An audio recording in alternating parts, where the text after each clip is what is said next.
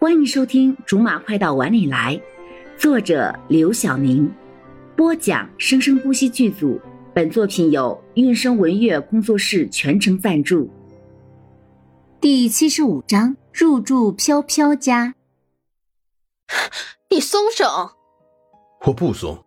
这么匆忙的时间，你要去哪里找房子？就在这里继续住下去又有什么关系？你不用管我去哪里找房子。我这么大的人了，又兜里有钱，出去不会饿死，也不会露宿街头。我会自己一个人过得有品质、有情调，这个你就不用担心了。再不济，我也可以找个男朋友，这样就连开门的安全问题也解决了。凡事总会有办法的，你快松手！我要趁着现在比较早，接上车上，赶紧走，不然一会儿不好打车了。就算要走，你也不用急于一时。我就是急。这屋子里面有股味道，我要受不了了，熏死我了！是不是我妈跟你说了什么了？还是小峰？谁都没有，阿姨一直对我那么好，你又不是不知道。至于苏峰，一直都是我处处针对他的，他怎么可能会说什么能打击到我？那你这是为什么？罗少忠一急了，把柠檬的箱子往地上一甩，喊了出来。是我自己待不下去了，不行吗？我不想在这个小房子里住下去了，我要去过更好的生活，而不是跟别人的男朋友整天在这里不明不白的生活。柠檬拉着箱子直接冲到了毛飘飘的家，拿出备用钥匙就推门进去了。以他对这屋子里的两个人的了解，现在要么就是没醒，要么就是正在继续温存。总之，无论是哪一种，都是他打扰了就会折寿的事情。本来想偷偷的撬开一个门缝，看看这对奸夫淫妇的，可是没等到他把手碰到门的时候，就已经听到了预料之中的声音。哼，大早上的损精折力。虽然他这一大早的也没有干什么太有营养的事情吧，可是至少向别人显示了他的骨气，不像这对狗男女，天天念叨着保暖思淫欲，只要一见到他，不是蹭饭就是蹭窝。看来是没有办法闯进去了，只好在沙发上垫了几件衣服当枕头躺了下来。买个靠垫能死吗？换个软点的沙发能死吗？换个宽点的沙发能死了？柠檬在咒骂沙发的微爽中又轻轻的睡过去了。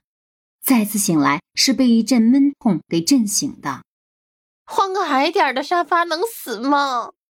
揉着被摔疼的胳膊，低声的咒骂着：“看来你对我家的沙发有很多的不满嘛。”毛飘飘刚拿着一杯牛奶从厨房刚出来，似笑非笑的看着柠檬：“哼，这沙发要是有刑事能力，我一定起诉他。”“哼哼，你又打算给我家沙发安个什么罪名啊？”“他这是明显的故意伤害罪。”“你自己睡觉不老实掉下来，你怪我家沙发？”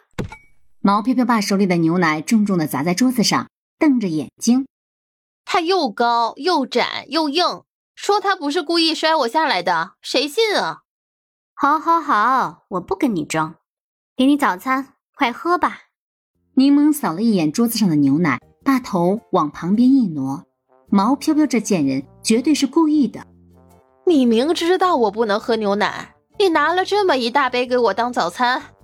我拜托你，你寄人篱下的好不好？有牛奶喝就不错了，还这么多事儿。毛飘飘一边说，一边把牛奶拿起来，递给了正从房间里出来的宋佑明。柠檬这才松了口气。本来刚才还计划着，如果飘飘敢给他喝牛奶，他就敢突变他整间房子。这碗才是你的。